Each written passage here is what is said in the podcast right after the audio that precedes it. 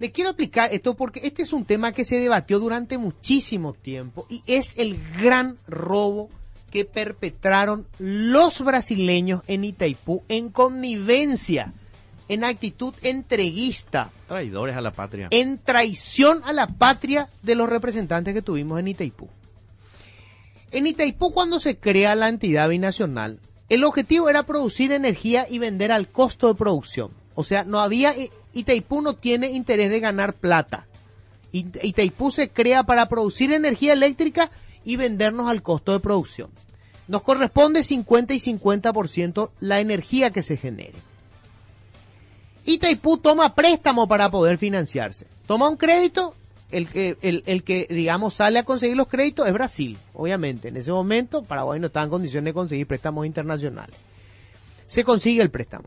Primero, lo Itaipú costó muchísimo más de lo que tenía que costar. O sea, hubo luego sobrefacturación en la obra. Pero cuando se termina, el tratado era muy claro. El precio de la energía tenía que ser el equivalente al costo de producción más el costo financiero, que es la plata que vos necesitas para pagar tu deuda. No hace falta que tengan utilidades. Sencillamente hay que cubrir los costos y la deuda. En ese momento, Brasil dice, yo no puedo pagar este precio. Y Paraguay, a través de su representante, acepta que se pague a un precio menor que el que era el costo de producción y el pago de la deuda. Por lo tanto, no iba a poder pagar la deuda. ¿A quién le debía Itaipú? A la misma empresa que compraba la energía, Electrobras. O sea, es fantástico. Yo te presto plata para que vos hagas un negocio, te compro lo que vos producís, pero te compro a un precio más bajo y no te permito que me pagues la deuda y yo te cobro intereses sobre intereses. O sea, gano por el lado de que te compro el producto más barato de lo que debería costar y gano por el lado de que te cobro más intereses. Eso en complicidad con los paraguayos que estuvieron allí.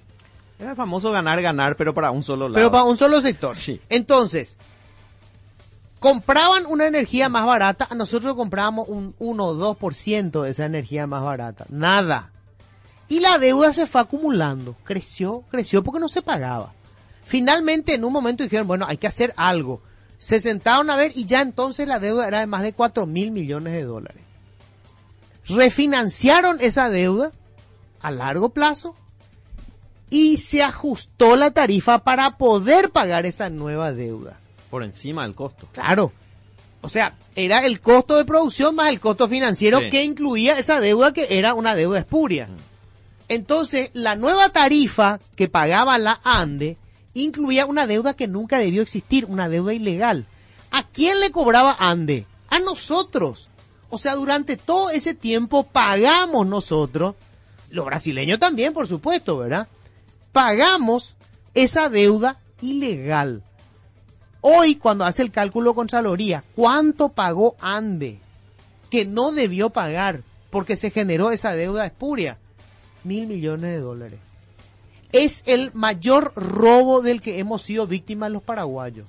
Y no hay un solo infeliz de los que estuvieron en este tema, preso o procesado siquiera. Ni siquiera procesado. Y estamos hablando de los gobiernos que se sucedieron y que fueron responsables de esto. Empezando por el gobierno entreguista, apátrida e hijo de puta de Alfredo Stroessner. El primero. Para todos los que todavía dicen, Stroessner, Stroessner, hijo de puta, vende patria, que fue el primero que permitió esto. Y siguieron los otros gobiernos. Es el peor saqueo del que hemos sido víctimas los paraguayos en nuestra historia reciente. Más de mil millones de dólares. Ahora todavía está la deuda. En el 2023 se paga todo. ¿Qué está haciendo Marito con este tema? ¿Sabemos algo de los negociadores? No sabemos un carajo. Se va a pagar todo y se acabó. Opa. 2023 se pagó todo, chau. Ganar, ganar para Brasil y nosotros con el orto así grandote.